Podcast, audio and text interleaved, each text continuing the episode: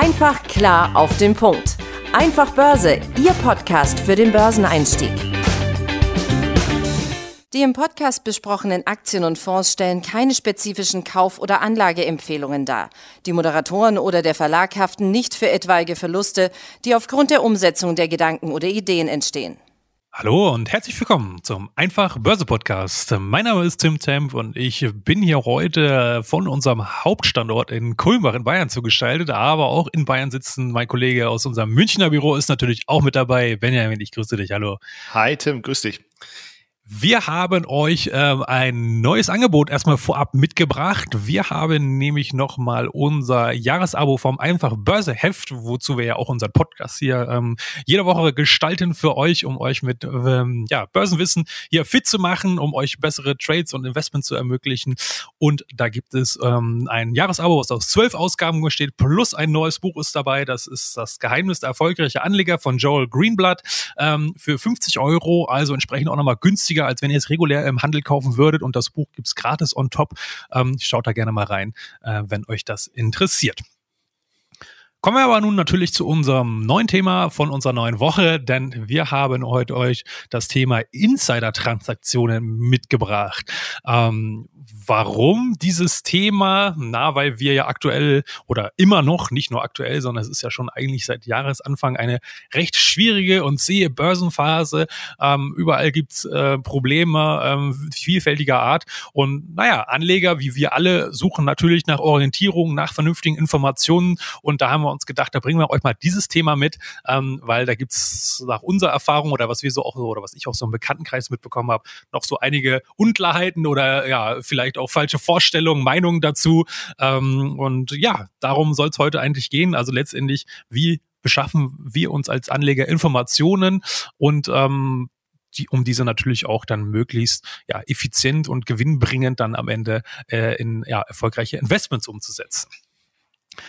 Dazu würde ich aber gerne noch mal ein bisschen ausholen, ähm, weil das ist historisch bedingt, ähm, ja, schon eine neue Zeit, in der wir uns eigentlich befinden. Also wenn man jetzt mal auf die letzten Jahrzehnte schaut.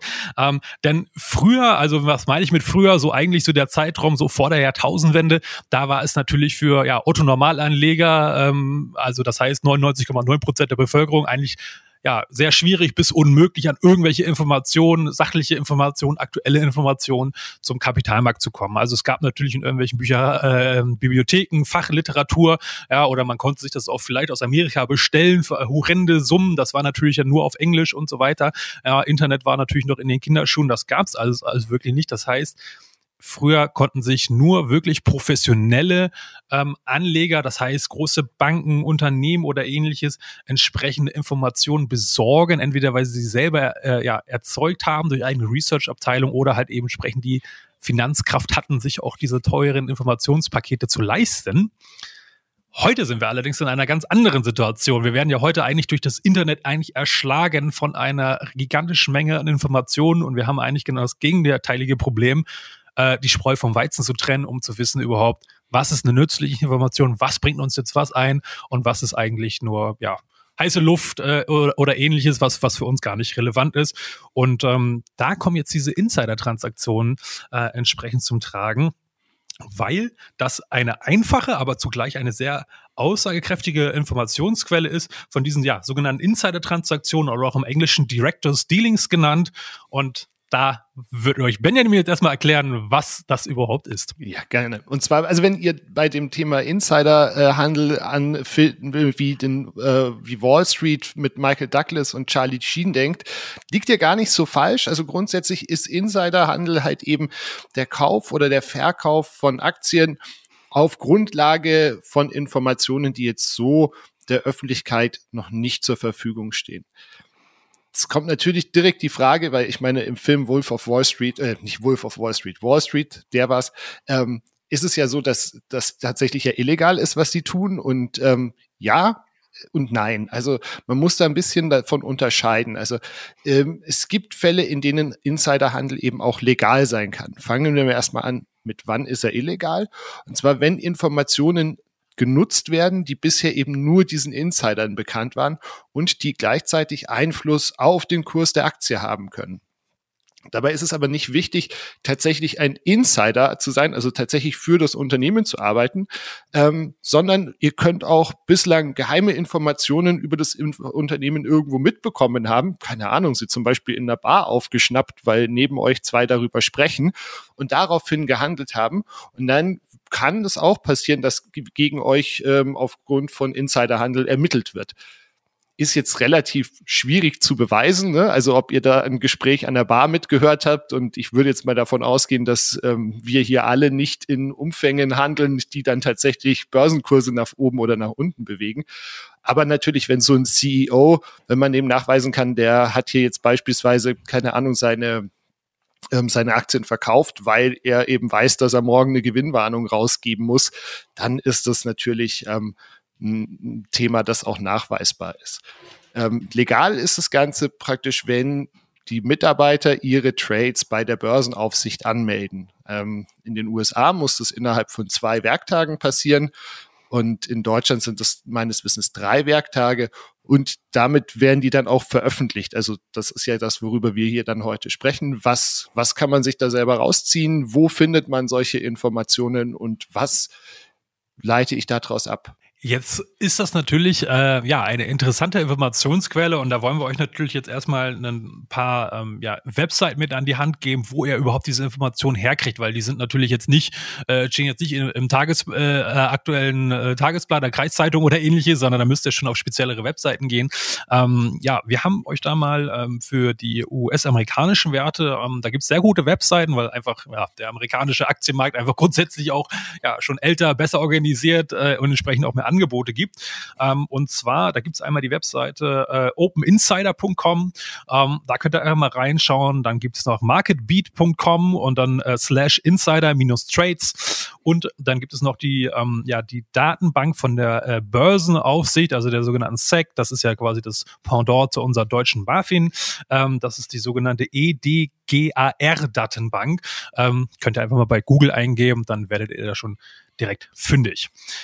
Für deutsche Aktien äh, gibt entsprechend auch Webseiten. Ähm, auch die BaFin hat natürlich ein offizielles Portal. Ähm, das könnt ihr einfach auch äh, mal aufrufen, wenn ihr einfach BaFin äh, eingibt äh, und die Links Info bei Google, dann findet ihr da entsprechend auch den, den Zugang. Ähm, zugegebenermaßen, die BaFin-Webseite ist jetzt nicht so benutzerfreundlich, aber äh, mit einer entsprechenden Hartnäckigkeit werdet ihr da sicherlich auch gute Informationen rausziehen können. Und ähm, zumindest äh, was DAX und MDAX-Werte angibt, gibt's auch noch die Webseite insider.de, äh, insiderkauf.de. So, und ähm, auch da könnt ihr mal gerne schauen. Es gibt natürlich noch viele andere Webseiten, das sind jetzt immer so die uns äh, ganz gut gefallen haben, weil die halt einfach eine, eine hohe Qualität an, an Daten einfach zur Verfügung stellen. Richtig. Und eben im Falle der US-Seiten tatsächlich auch eine gewisse Benutzerfreundlichkeit. Also das mit der BaFin, da hast du vollkommen recht. Das ist schon leichter Graus. Warum ist das Ganze jetzt äh, für uns als Anleger eine interessante Informationsquelle? Naja, ganz einfach, weil es eigentlich ein guter Indikator dafür ist, was Führungspersonen oder wichtige Investoren beispielsweise auch, die zum Beispiel im Aufsichts- oder im Verwaltungsrat sitzen, über ein Unternehmen denken. Also kauft jetzt zum Beispiel der CEO in großem Umfang Aktien, scheint er ja davon überzeugt zu sein, dass die Aktie aktuell unterbewertet ist und das Unternehmen eben gute Aussichten in der Zukunft hat, sich wirtschaftlich zu entwickeln. Auf der anderen, und wenn er zudem auch noch sein, sein privates Kapital praktisch einsetzt, dann ist er ja wirklich schon sehr überzeugt. Ähm, ich meine, man sieht das natürlich auch ab und zu, dass wenn ähm, Firmen abschmieren, dass das auch so, eine, so ein Signaling auch ab und zu sein soll. Ne? Also Unternehmen, die, bei denen die Aktie richtig in den Keller gerauscht hat, dass man eben genau damit versucht, bei den, bei den Anlegern wieder Vertrauen zu schaffen. Ja, ähm, das ist natürlich der wesentliche Punkt bei diesen äh, Insider-Transaktionen, dass es da natürlich genau darum geht, dass nicht das Unternehmen selber, also da gibt das gibt es ja auch, diese sogenannten Aktienrückkaufprogramme, ja, das macht ja das Unternehmen selber, ähm, während bei diesen Insider-Transaktionen ja das Interessante ist, weil es eben privates Geld von den einzelnen privaten Leuten ist. Das heißt, wenn das in die Hose geht, äh, stehen die da mit 100 Prozent selber mit im Feuer und dann müssen die natürlich entsprechend schon sehr überzeugt sein, wenn die mit entsprechenden größeren Summen dort äh, unterwegs sind, weil sie halt eben selber äh, zu 100 Prozent dafür verantwortlich sind, was damit passiert. Halt auch eben im negativen Fall. Es gibt das Ganze natürlich nicht nur beim Kauf, sondern natürlich auch beim Verkauf muss das natürlich auch gemeldet werden. Da ist aber die Interpretation etwas andere ähm, unserer Meinung nach, weil man könnte natürlich jetzt erstmal so, ja klar, Kauf langfristig unterbewertet, äh, interessante Chance, Verkauf gleich, uiuiui, da stimmt was nicht. Ja, kann auch sein, muss aber nicht zwingend sein. Also das Kaufargument ist schon wesentlich stärker, gerade wenn das mit entsprechenden hohen Summen entsprechend getätigt wird im Verhältnis zu den Einkommensverhältnissen von dem jeweiligen, ähm, von der jeweiligen Führungskraft. Ja, also wenn jemand dafür ein paar zehntausend Euro kauft, der aber einen äh, Multimillionengehalt hat, dann ist das natürlich äh, nichts äh, in Anführungsstrichen in Relation. Ja, aber wenn er da mit hohen sechs- oder siebenstelligen Summen reingeht, dann hat das eine andere Aussagekraft. Genau, also ich glaube, genau diese Verhältnismäßigkeit, die du da ansprichst, ist, glaube ich, sehr wichtig. Ähm, ich meine, wir erinnern uns alle, Mitte Mai hat äh, Snap eine Umsatz- und Gewinnwarnung rausgegeben. Die Aktie ist am nächsten Tag 44 Prozent, glaube ich, abgerauscht.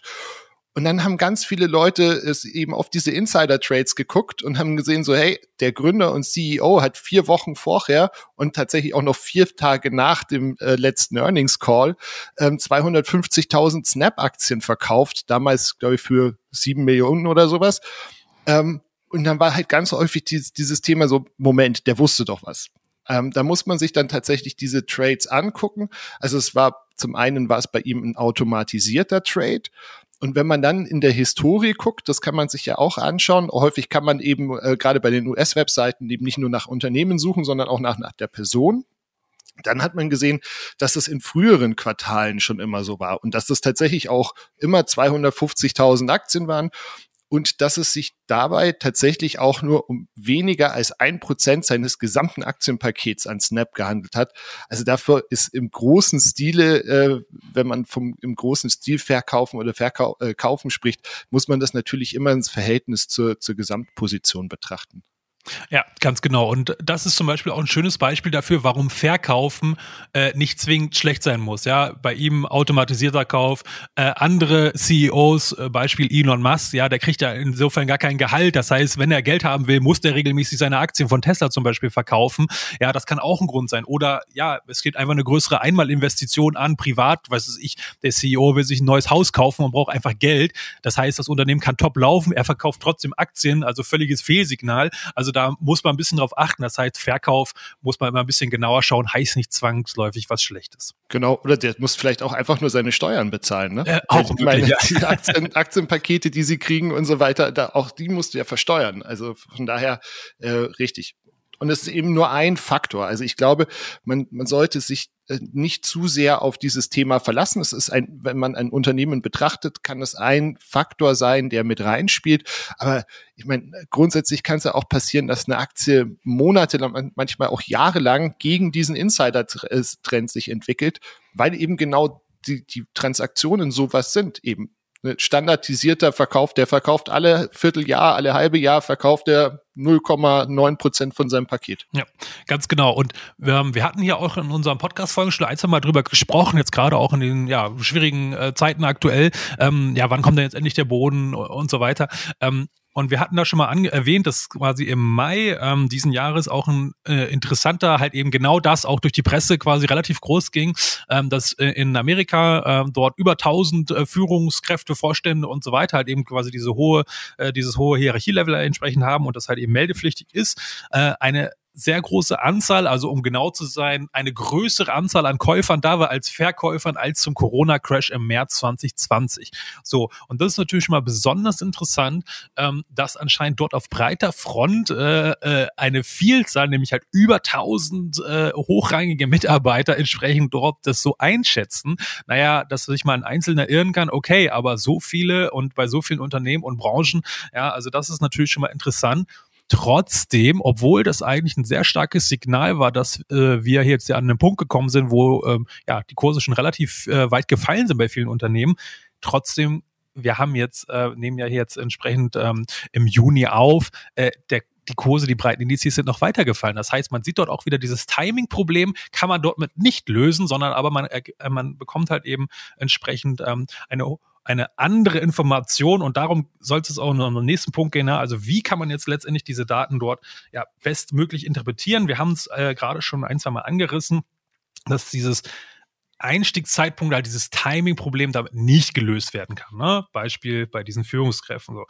aber sie liefern halt eben wichtigen Hinweis darum, dass äh, die so überzeugt sind, dass möglicherweise eine Unterbewertung vorliegt die, wie Benjamin ja auch gerade schon sagte, auch über Monate und Jahre sein kann. Das heißt, ihr müsst dort auch wieder entsprechend euren Zeithorizont mit berücksichtigen. Das ist nichts für eine schnelle Nummer, äh, irgendwie da Geld zu verdienen oder ähnliches, sondern das sind wirklich eher für größere Zeiträume, Monate und Jahre entsprechend ähm, zu interpretieren.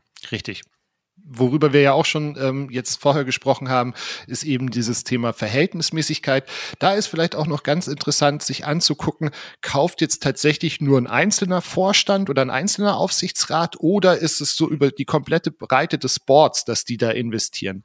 Ähm, weil natürlich ein Einzelner kann immer mal eben auch daneben liegen, er wird die meiste Zeit wahrscheinlich sogar daneben liegen. Aber wenn man sieht, okay, da ist wirklich die, die komplette, das komplette Management ähm, ist bereit, nochmal mit eigenem Kapital reinzugehen, ist das auch ein ganz guter Anhaltspunkt.